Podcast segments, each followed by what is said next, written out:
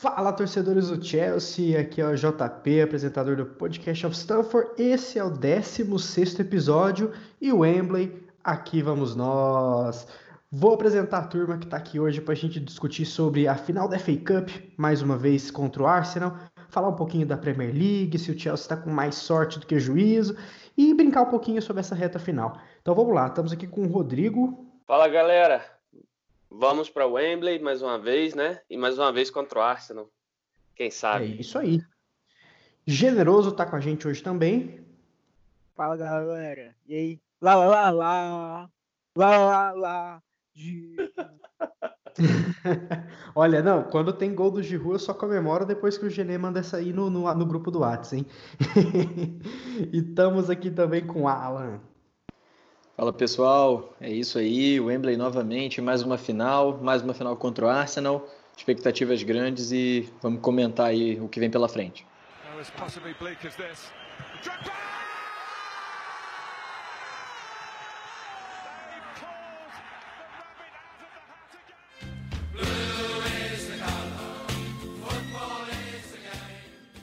Bacana. É interessante, né, falar logo de cara que a gente não tava meio que. Eu acho que ninguém, né, tava tão assim com esse jogo. Eu acho que sim, porque era contra o United, a gente havia perdido para eles, mas o foco era muito Champions League mesmo, né?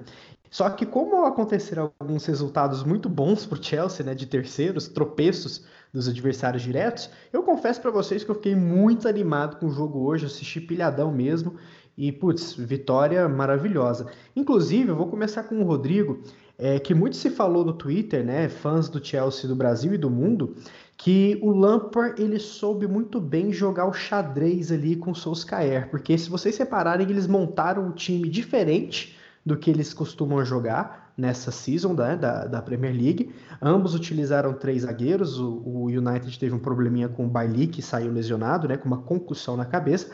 Só que assim, o Lampard fechou os espaços, o Chelsea não foi assustado, tirando um chute cruzado do Rashford ali, e soube jogar muito bem o jogo, né? Pode-se dizer, Rodrigo, que houve o nó tático de Frank Lampard em cima do Solskjaer? O que, que você acha aí dessa análise inicial do, da belíssima vitória do Chelsea hoje contra o Manchester United? Fala pessoal, então, é, eu, eu queria destacar, antes de qualquer coisa, de tática tudo mais, a postura da equipe. Foi uma equipe que soube guerrear, foi, foi uma equipe que soube jogar tanto qualquer, qualquer tempo do jogo, é, uma, uns 10 minutos, vamos dizer, que o United cresceu um pouco, o Chelsea soube segurar, soube fazer o seu jogo, é, mudou para um, uma tática de contra-ataque, de tentar fechar o caixão. Não deu muito certo, mas é, o jogo foi controlado. Foi muito controlado. É, o, o entrou com 3-4-3 dessa vez, com o Mason Mount fazendo as vezes do meio campo, caindo pela esquerda, auxiliando na direita o Rhys James ou a Spilicueta, é, dá para destacar o nosso meio-campo muito, muito conciso, muito seguro é, com o Kovacic. O Jorginho não apareceu tanto, parece que é até ruim falar isso, né? Mas ele não apareceu tanto e, é, foi, e foi eficiente, né? O Kovacic teve seu destaque, o Giroud fazendo a parede lá e muito bem, né? né? Quando o Giroud ele faz esse corte para dentro, eu estava vendo até o, o, o, o Fábregas é, falando sobre isso, né? Que quando ele corta para dentro, que ele tira é, é, a oportunidade do zagueiro de antecipar e ele se antecipa ao zagueiro, ele é mortal, né? E esse cruzamento, mais uma vez, do, do foi do Espilicueta, eu, se eu não me engano, foi do Espilicueta, né? Pro, pro Giroud. E é mais uma assistência do, do nosso capitão. Foi mais uma assistência do nosso capitão. É, não tem muito o que falar desse jogo, foi muito controlado. O Chelsea dominou as ações desde o primeiro minuto. Teve só um pouco do, do United. É, uma coisa que eu estava olhando aqui as estatísticas, o Chelsea foi um dos poucos jogos que o Chelsea teve é, abaixo dos 50% da, do domínio do jogo, né, de posse de bola. Mas foram 13 finalizações no gol com 7 no gol. Isso daí, se eu não me engano, tem muito tempo que a gente não vê, né? Que é essa é, mais 50% de, de eficiência no chute. É, outra coisa que me, me chamou muito a atenção, e eu tinha tempo que eu não via um negócio desse, foi, foi a quantidade de drible. O Chelsea teve uma eficiência de de 93% nos dribles. De, de 15 dribles, o Chelsea. Não, desculpa, foi 86%. De 14 dribles tentados, o Chelsea acertou 12. Entendeu? É, é uma. É, isso daí quebra linha, isso daqui desmancha sistema defensivo, que é uma beleza. Então o Chelsea soube jogar o jogo. O Lampard achou uma tática para poder refrear o meio-campo do, do United, que é muito bom, né? Com Matite, com Pogba, com Bruno Fernandes, que é, o Pogba entrou depois, mas mesmo assim, né? É, quando ele entra, dá uma melhorada no time, a gente pode ver isso, só que hoje não foi, não foi dessa forma. O Chelsea anulou bem o, o time do United, conseguiu jogar e, e, mostrou que queria realmente essa vaga na final. A postura foi, foi ainda melhor do que o jogo jogado. Boa, boa. Imagino que o Lampard deve ter pilhado muito a turma ali, né? E principalmente pelas derrotas que a gente sofreu pelo United, né? Uma goleada no início jogando bem, um assalto depois, né? Então acho que, que a pilha ali, ela de fato aconteceu. Quero até ver se o Alan concorda comigo no que diz respeito ao seguinte: a gente fala muito sobre o Lampard, né? De variar muito o time, se é falta de convicção ou se é estratégia mesmo. Hoje ficou claro que foi estratégia. Ele quis fazer o que ele fez e ele conseguiu. Então eu queria que o Alan falasse um pouquinho sobre os destaques do jogo. Né? Eu acho que vai ser uma unanimidade quem foram os melhores em campo. Mas eu queria ouvir um pouquinho de você, cara. Quem que você destaca? Quem fez seus olhos brilharem ali na transmissão hoje? é, só pegando o gancho da questão da variação tática, né? Eu já falei aqui em alguns outros episódios e eu acho sempre importante. É importante o time ter a cara, né? E, e, e todo mundo conhecer como o time vai jogar, mas também é importante essa questão de se adaptar. O Chelsea sofreu muito com isso com o Antônio Conte, porque todo mundo já sabia que ia jogar no 3-4-3 e quando precisava variar, que foi na segunda temporada principalmente, foi muito complicado sofreu também com o Maurício Sarri, todo mundo já sabia como ia jogar o time o tempo inteiro naquele 4-3-3, Jorginho ali na saída de bola. E com o Lampard isso, acontece, isso não acontece muito por uma falta de convicção, por uma falta de resposta de algumas peças, mas é, hoje o, a leitura que eu faço né, dessa variação é, é, foi que o Lampard foi perfeito.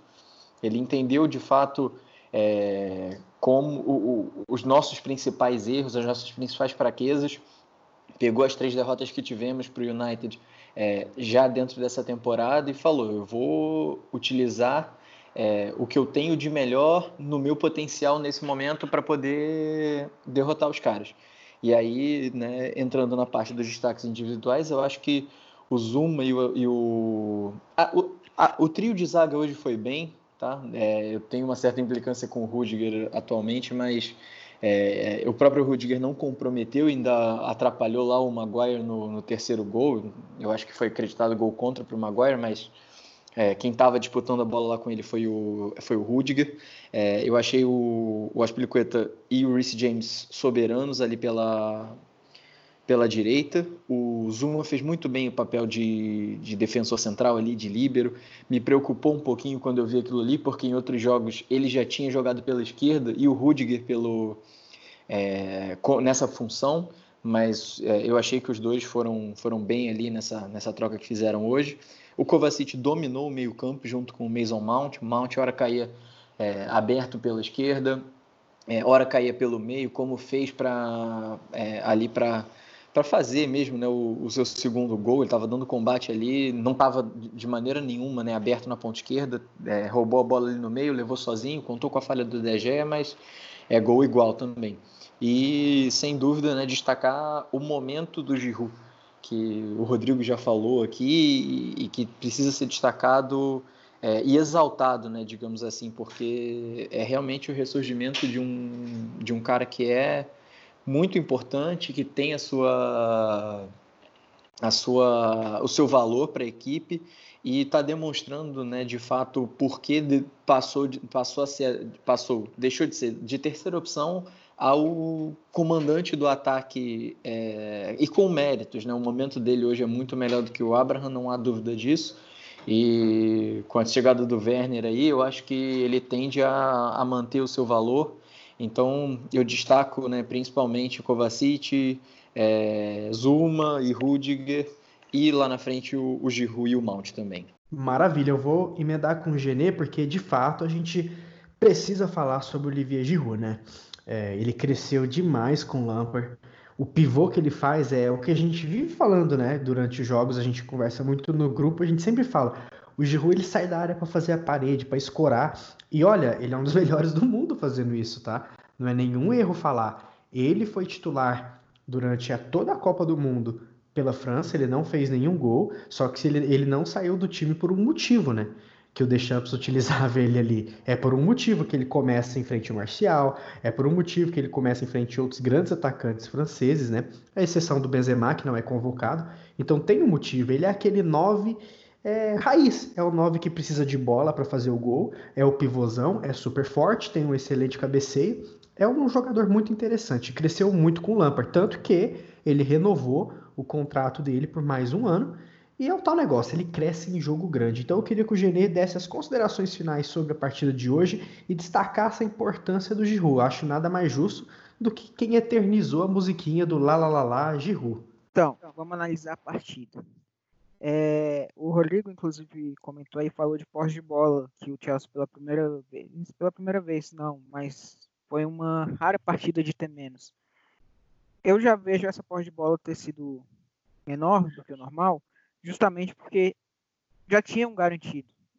Você vê no primeiro tempo, chegou um momento que a posse de bola do Chelsea foi 63%. O United não ficava com a bola. Começou a ficar com a bola quando já tinha praticamente definido o jogo. Uma coisa engraçada desse jogo, uma coisa que a gente não via, Bruno Fernandes tocando a bola para trás. Bruno Fernandes não conseguindo fazer os lançamentos que ele está marcado não conseguindo finalizar. O United teve três lances de susto. Teve a cabeçada do Maguire quando o Cabaleiro saiu mal. Teve uma cabeçada, se não me engano, do Rashford, que o Cabaleiro segurou. E teve o pênalti convertido. Eu vi uma zaga que não se comprometeu. Parecia que não eram os zagueiros que a gente está acostumando ver, porque eles simplesmente não deixaram o United jogar o United não conseguia passar para o quarto final de campo do Chelsea. Tinha os lançamentos, a maioria dos lançamentos o, iam na mão do Cabalheiro, ele saía e pegava. Não vemos aquele United com o lançamento perfeito, que chega, que está tentando amassar os adversários. Não, essa partida, ali principalmente no quarto final de campo do Chelsea, o United não via a bola.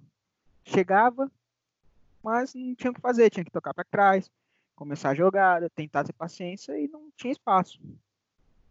É, para mim foi uma das melhores nós táticos que o Lampard fez nessa temporada. Porque era um United que não perdia a 19 jogos. O Chelsea foi lá e ganhou. Um United que estava encantando na Inglaterra, que hoje não teve nada brilhante. E o Chelsea foi aquele time que fez um gol lá no, com o Giroud, que foi um primeiro tempo realmente melhor, do Chelsea.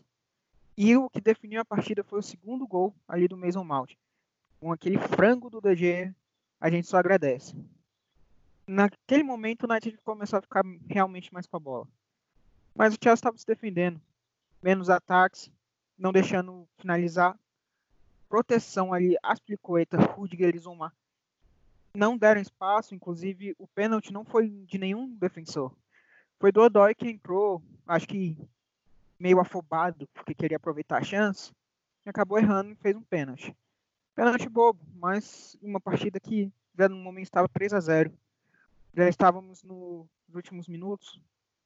Não tinha o que o United fazer para evitar a eliminação. Analisando o Giroud. O Giroud nesses últimos jogos, ele vem sendo aquele 9 não só de pivô, mas matador. E assim, quando a bola chega para ele finalizar, ele está colocando para dentro. Teve um lance que ele chutou nesse jogo, que a bola desviou na zaga e o DG fez uma defesaça. O Giroud dentro da área virou matador. E para mim ele vem se destacando, que a galera fala muito do William, do Pulisic. Mas esse Giroud é um Giroud que se destaca. E vai ser grande importância para ele na próxima temporada. Porque ele vai mudar jogo. Um jogo já definido, troca ele, coloca ele no meio, que aí a gente tem um pivô e muda qualquer tipo de jogada. Maravilha, maravilha. E uma das grandes atrações né, dessa final em Wembley, que acontece no dia 1 de agosto, é que um dos treinadores vão ganhar o primeiro título da carreira. Né? Tanto Frank Lampard, ex-Chelsea, maior artilheiro da história do clube, como Mikel Arteta, ex-Arsenal, já foi capitão do Arsenal, ambos começaram agora, né? Pode-se dizer, o Lampard já tem uma season ainda na frente do Arteta, mas começaram agora os trabalhos e vão vencer um título inédito, que é a FA Cup. A gente não está falando, com todo respeito, a Copa da Liga, a gente está falando da FA Cup, um dos torneios mais tradicionais, importantes, domésticos, né, do mundo.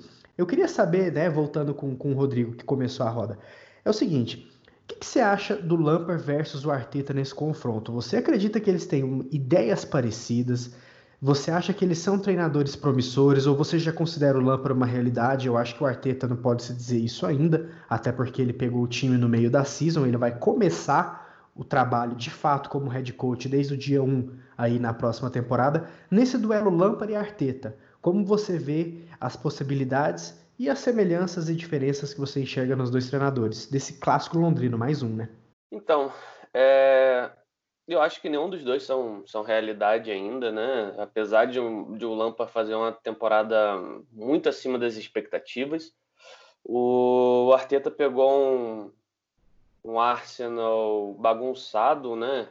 Um fim de feira danado e, tá, e vai ter que remontar, vai, é, vai ser um trabalho parecido com o que o Lampard está fazendo agora, só que eu acho que vai demorar um pouquinho mais, até mesmo pela condição dos dois times, né? Questão financeira. Mas eu. E sobre questão de jogo, eu não vejo. A única coisa parecida que eu vejo dos dois é querer a posse de bola. Só que o time do Lampard é um pouco. É um pouco não, é, é mais objetivo do que o do Arteta que tem aquela, aquela ideia guardiola, né? Do guardiolismo, como falam. É, que quer o toque de bola, abrir espaço, esperar, infiltração. É um, jogo mais paciente do que o jogo do, do, do Lampard, que um time mais, mais intenso, sabe? Que quer matar, quer, quer jogar, quer, quer sai, é, marcar a posse de bola do adversário, perdeu a bola, tenta recuperar logo em seguida, que quer um, um time mais objetivo do que é o time do, do Arteta. Pelo menos eu vejo assim. É, só que o, a gente tem visto muito o Chelsea essa temporada, um Chelsea muito híbrido, né? É, se tem uma coisa para gente falar sobre o Chelsea essa temporada é a capacidade de se adaptar é perder jogadores importantes, é você jogar de uma outra forma, é você. Mas sempre com muita intensidade. Quando não tem a intensidade que o Lampard cobra, é, ele já joga, ele já, já fala logo, né? Na, é, quando é entrevistado, fala que não foi a melhor performance, que não é o nível de intensidade que ele gosta, que ele quer.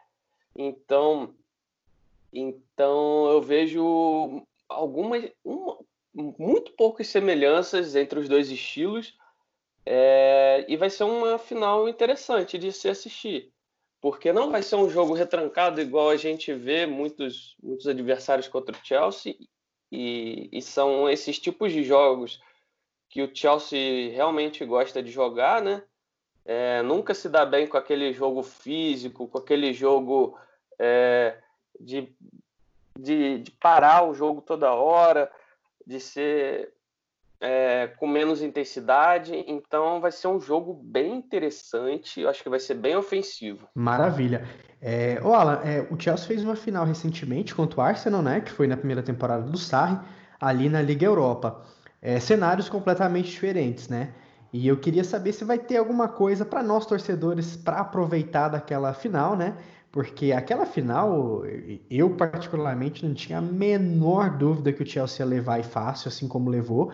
Só que essa eu acho que pode dar um pouquinho de jogo, né? Tem algumas místicas aí de Davi Luiz contra o ex-clube, o Lampard que teoricamente não quis ele. Que, que você como torcedor mesmo, sem, sem análise tática, sem nada, você como torcedor, qual é a sua expectativa para essa final nesse duelo aí Lampard e Arteta?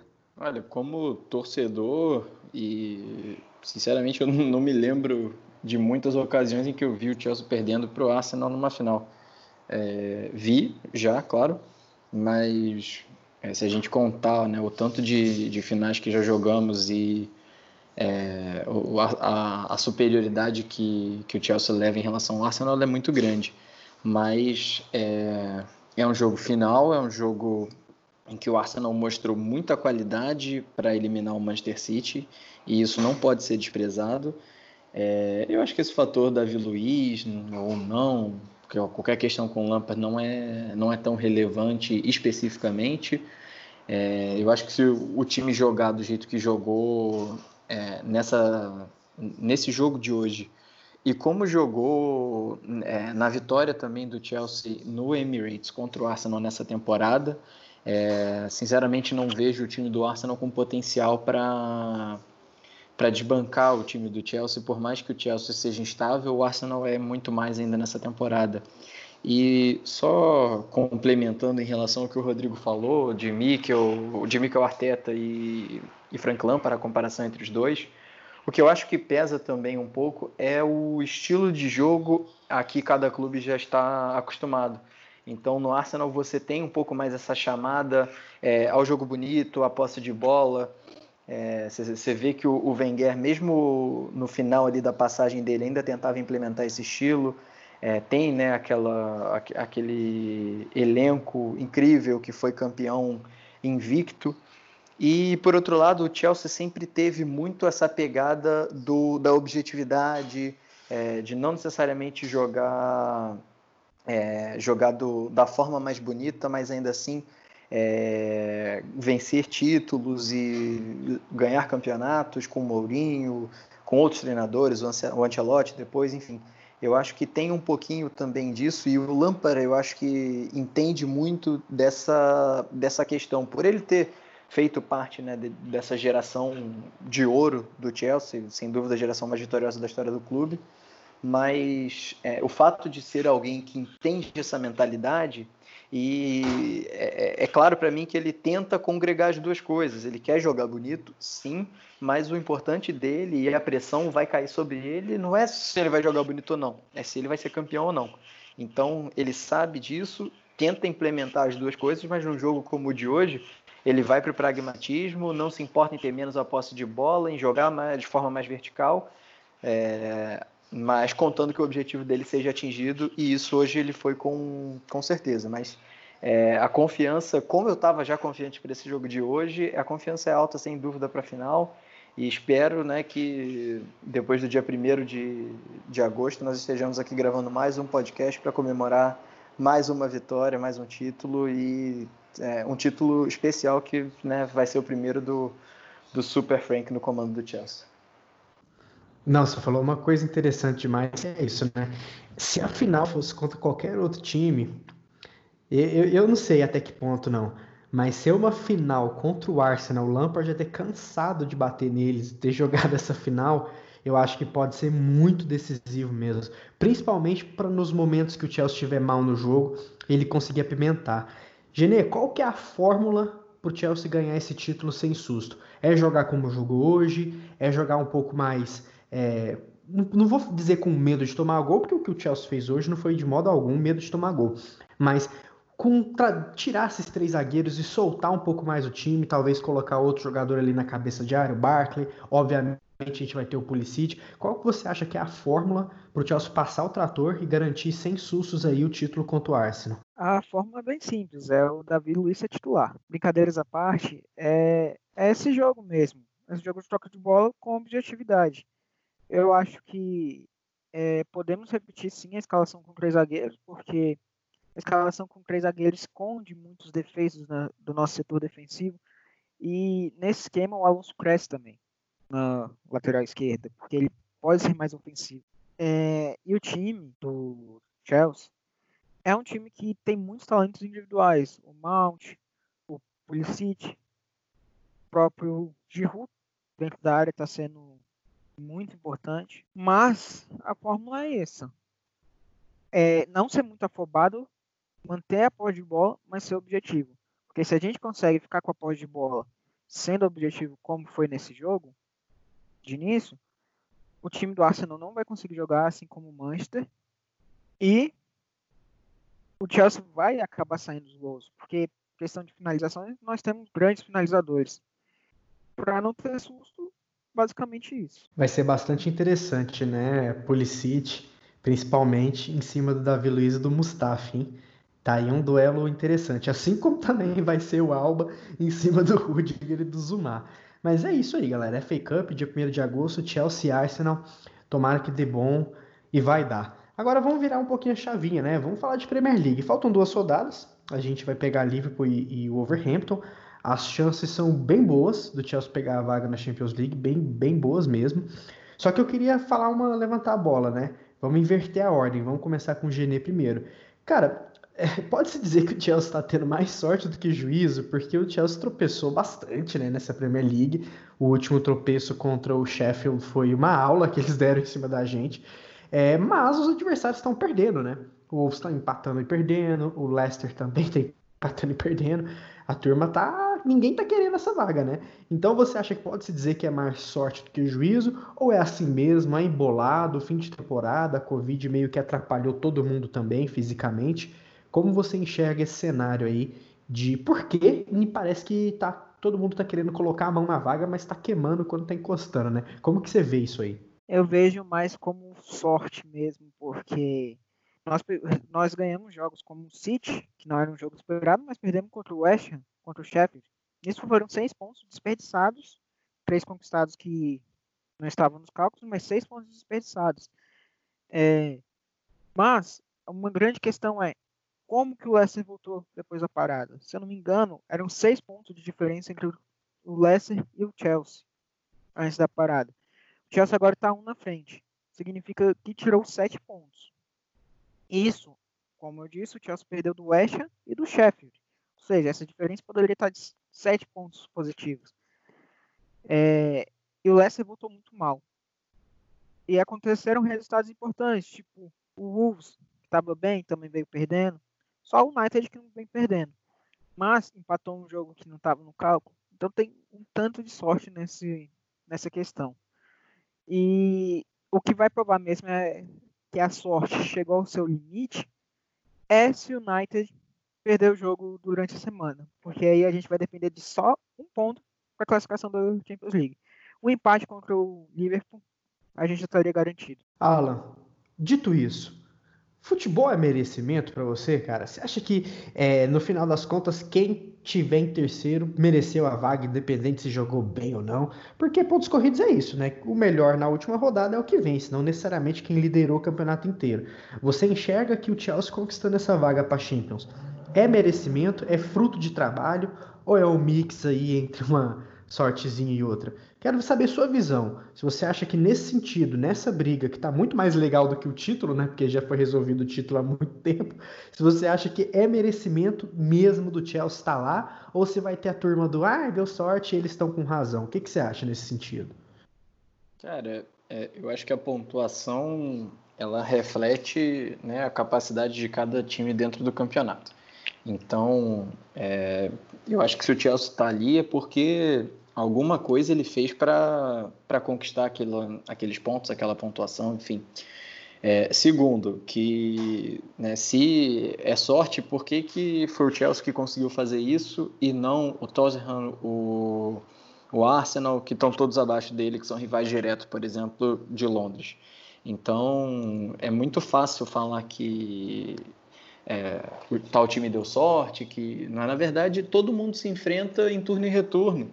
Então, vai da competência de cada um. Se o Chelsea soube capitalizar num determinado momento da competição e quando ele passou a tropeçar, os outros times também tropeçaram, ok, é do jogo, mas daí é você reduzir todo um, um trabalho a, a, dizer que é sorte ou que é azar, que se tivesse sido de tal jeito, é, talvez não fosse assim.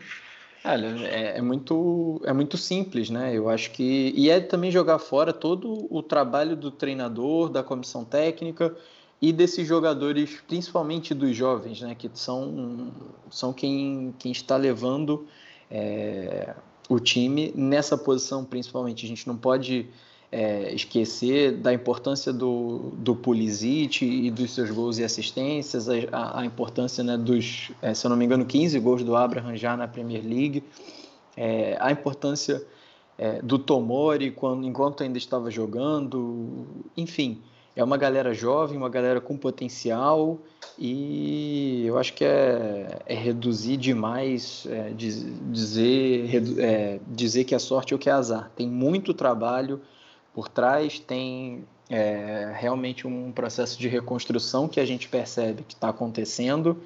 E se é, nesses processos de reconstrução que outros pelos quais outros clubes também estão passando como Arsenal talvez o próprio Tottenham também agora com, com Mourinho é, se eles não, não tiveram a, a competência a qualidade para isso é, é paciência mas que, que o Chelsea merece né, pelo que vem fazendo ao longo do campeonato estar ocupando a posição que ocupa isso eu acho que não há muita dúvida boa Rodrigo, suas considerações sobre esse assunto e eu já queria abrir também o próximo bloco aí com você.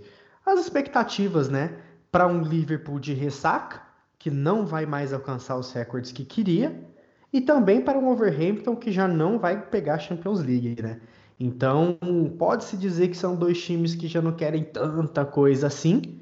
Então, você acha que isso é um bom cenário para o Chelsea? Ou você preferiria um jogo mais valendo mesmo? Você é daqueles que prefere sempre jogar pilhado? Queria saber suas expectativas aí para esses dois confrontos. E se para você, você concorda com a turma aí de que no final das contas é merecimento sim, não tem nada disso de sorte não. Óbvio, todo mundo tem a sorte que merece, né? Com certeza. É, eu acho, eu vou na linha do Alan. Eu concordo plenamente com cada palavra que ele disse aqui. É merecimento, cara é, é do futebol. A gente está jogando a Premier League, que é a melhor liga do, do mundo. Melhor futebol jogado do mundo. É, Pode-se dizer que essa não foi a melhor temporada por ter um time disparando é, e alcançando todos os seus objetivos logo de cara? Tudo bem. Mas olha o que a quantidade de, de, de ponto disputado cabeça a cabeça aí para poder entrar na Champions League, rebaixamento, é, Europa League é sempre, é sempre muito embolado, é muito difícil uma liga inglesa.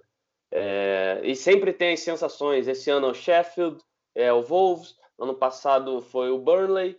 Então a gente não, não, não tem como dizer que é sorte, entendeu? A gente, a gente fez por merecer. Se a gente for para a Champions League, tomara a Deus que sim, é, será por merecimento, não será só não será sorte, sabe? É, eu, eu, acho que também é minimizar todo um trabalho, todo um, um trabalho de reconstrução do clube que vem acontecendo essa temporada por não poder contratar, muito por culpa do clube, digamos isso logo, né? Para a gente não, não achar que o Chelsea é só coitadinho, não é.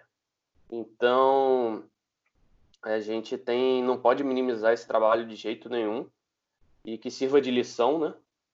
para a nossa diretoria, porque não é a primeira vez, é a segunda vez que isso acontece. Enfim, é, eu, eu para mim é, é, merecimento, cara. É merecimento. A gente, a gente fez muito, muito por valer se a gente for para a Champions League. E então é, é dar mérito a quem merece.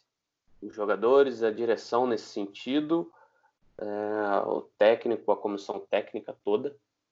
E é isso. Sobre o jogo contra o Liverpool e contra o Wolves, é, é complicado, cara. É, eu odeio esses jogos. Eu odeio esses jogos porque é, você acha que os caras vão entrar, sei lá, tão, tão, não tão pilhados, mas acaba melhorando durante a partida, ou então entra de uma outra forma que você achou que não ia entrar. Então, você não pode. Você tem que entrar ligado os 90 minutos mais, mais acréscimos para poder tirar, tirar o melhor do seu time e, e conseguir a vitória. Só que são jogos perigosos demais. Ao meu tempo, é, eu acho que são jogos muito perigosos porque é, a, a, gente não pode entrar relaxado. Não pode, achando que vai vencer a qualquer momento só porque os caras já conseguiram que eles já, já atingiram o objetivo deles. Não pode ser assim. E acredito que o Lampard não vai ser assim. E pelo que a gente conhece dele, o cara é fissurado por vencer e tá tão perto do nosso objetivo, a gente tem que vencer, né? O Leicester perdeu e se a gente vencer, a gente tá na Champions League. Então, é fazer valer nosso nosso mando de casa, né? Mando de campo e vai ser vai ser em Stamford Bridge? Não lembro. Peraí. Acho que sim, vai ser em Stamford Bridge. Então, não tem jeito, a gente tem que entrar para vencer isso, independente do que o, o Liverpool vai, vai jogar. Se eles querem bater algum recorde, sei lá. Enfim, problema deles. A gente tem que entrar e vencer isso. Exatamente. O Liverpool vai ser em Anfield, né? E contra o Wolves vai ser no Stamford Bridge. Olha, eu concordo com você. Eu, eu detesto Anfield. esses jogos que, sabe, que já tá decidido. Esses jogos para mim são os piores. Eu sempre vou gostar daqueles que tem que fazer o resultado. Mas é, eu tenho certeza que o fator lâmpada é importante. Ele pode errar, ele pode acertar, mas sempre que o Chelsea tem uma postura apática, é, não é culpa do treinador. Maurício Sarri já falava, é, Conte já falava que esse grupo é extremamente difícil de motivar e o Lampard é o cara certo para mudar essa mentalidade. Eu acho que não existe ninguém mais certo. Mais perfeito ainda seria se o John Terry estivesse na comissão, porque aí sim, né? Mas é, é sem dúvida alguma a gente tem tudo para ir para a Champions League, né? Eu vou perguntar para o Alan o seguinte: previsão. Agora é o momento mãe de Ná. Eu quero saber o seu placar contra o Liverpool, contra o Wolves, e se você acha que vai ser bucha ou se vai ser uma vitória um tanto quanto tranquila para a gente poder tomar um negocinho depois e comemorar. É fácil contra o Liverpool, eu não diria, porque é isso, por mais que o Liverpool já não tenha muito mais o que disputar no campeonato, o Chelsea tem, e o Chelsea tem que, que entrar 100% ligado e não adianta entrar com essa de que o Liverpool não tem interesse no jogo. Se não tivesse interesse no jogo, não ia. Né? Então já é campeão, é, mas tem jogo para disputar. É, quando, quando começa lá quando a bola rola, é cada um defendendo a sua instituição, enfim. Eu acho que vai ser um jogo complicado, é, mas espero que o Chelsea consiga pelo menos um empate. Eu não me surpreenderia é, se o, o, time lutasse e saísse de campo de cabeça erguida com um empate. E né, ganhar do Overhampton é obrigação. É, nessa soma de pontos aí são quatro, o máximo que o Leicester faz são três. Então, é, e porque só tenho mais um jogo, claro. Então, é, por mais que o United. Se, ainda tem mais, né? Se o United ganhar do Leicester no, no final, o Leicester já não faz nenhum. E é, com um ponto que seja, a gente já, já, já estaria classificado. Enfim, é, o Chelsea tem tudo para conseguir classificação. Eu aposto em quatro pontos nessas duas últimas rodadas, torcendo para que o time vá lá ainda carimbar a faixa do, do Liverpool em Anfield. Antes de perguntar o palpite do Genê, um dado importante, né? O Lampard já venceu todos os treinadores do Big Six, né? Essa temporada já venceu o Klopp, já venceu o Solskjaer, venceu o Mourinho duas vezes, né? E venceu o Guardiola também. Então, ele sabe o caminho, né? Dito isso, você concorda com ela? Suas previsões? Como você acha que vai ser esses dois jogos finais aí para o Chelsea da Massa? É, eu também acredito em quatro pontos. Um empate com o Liverpool já seria muito bom. E um, uma vitória contra o Wolves. É, mas eu torço também para o Liverpool vir aquele Liverpool que enfrentou o City, que foi goleado, se eu não me engano, por 5 a 0 É um Liverpool que já está comemorando. Vai ter nesse jogo contra o Chelsea vai ser o jogo que eles levantam o troféu, então a cabeça nem tão no jogo, tá? Em levantar já o troféu. E assim, o time do Lampard tem tudo para talvez arrancar uma vitória lá. Seria muito bom, arrancando uma vitória já garantia a classificação para a Champions League, independente de outros resultados. Mas eu também confio nos quatro pontos. Um empate contra o Liverpool, três pontos contra o Wolves. Não vou jogar placar porque esse Chelsea é imprevisível. Faz 3 a 1 no United como hoje, mas ganhou do Norwich, o último colocado, como 1 a 0. Então, Essa é minha, esses são meus palpites. Para fechar, Rodrigo vai fechar para a gente com os palpites dele, mas eu já vou dar logo o meu. Seis pontos, 2 a 0 nos dois, defesa não vai ser vazada para fechar o ano com a moralzinha. E Kepa vai pegar tudo, Pulisic vai sofrer pênalti, William vai fazer gol também, Giroud, todo mundo, vai dar tudo certo e nós vamos chegar na, na Champions League, né? Tomara. O que, que você acha, Rodrigo? Como que você enxerga esses, esses dois últimos jogos para a gente fechar o nosso 16 episódio do nosso podcast?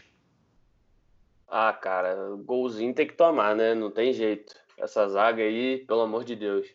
Não, não, não, tem, não tem como confiar, principalmente o goleiro, o Rudiger, que seja Christensen, então, nossa. É, eu acredito em, olha, seis pontos. Tô sendo ousado aqui, que geralmente eu não sou, hein? Eu acredito em seis pontos aí.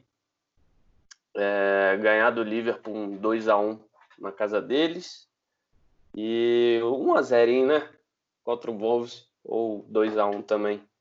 Que é, não dá para confiar nessa zaga, mas a gente vai estar tá jogando em casa. Então tem que fazer valer o mano de campo contra o Wolves. Retificando o que eu tinha falado, é, o jogo vai ser em Anfield, né?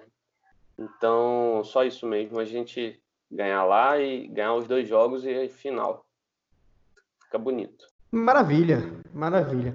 Pessoal, esse foi o 16 episódio. A gente falou sobre mais uma final de FA Cup que a gente vai jogar, né? O Chelsea, adora eliminar o Manchester United nessa competição, vai pegar mais uma final londrina contra o Arsenal, duelo de títulos inéditos, né? Ou o Lampard ou o Arteta, vai ser o Lampard, vai dar tudo certo.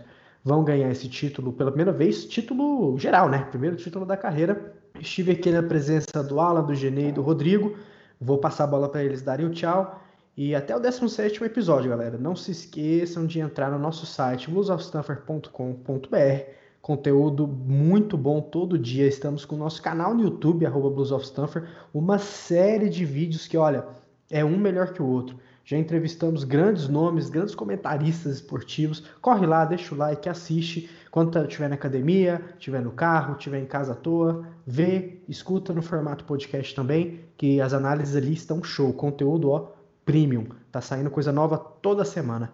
E é isso aí. Valeu, Rodrigo. Valeu, galera. Obrigado aí pela presença de todo mundo. Espero que tenham gostado desse podcast. E vamos, vamos para essa final aí, se Deus quiser, sair vitoriosos e conseguir essa nossa vaga na Champions League nesse finalzinho de temporada. Genê, obrigado. E para fechar, lá, lá, lá, Giru, vai, só para a turma ficar feliz. É, só deixar claro aqui o próximo jogo contra o Liverpool é na quarta, às 4h15, e a última rodada da Premier League, todos os jogos independentes dos clubes, vai ser no domingo ao meio-dia. E lá, lá, lá, lá, lá, lá, lá, Giru. Espero cantar mais uma vez no próximo jogo e mais uma vez no último jogo. Aí a torcida vai à loucura com o Judão. Vamos lá, Alan, brigadão pela presença, meu caro. Valeu, João, valeu, Rodrigo, valeu, Genê.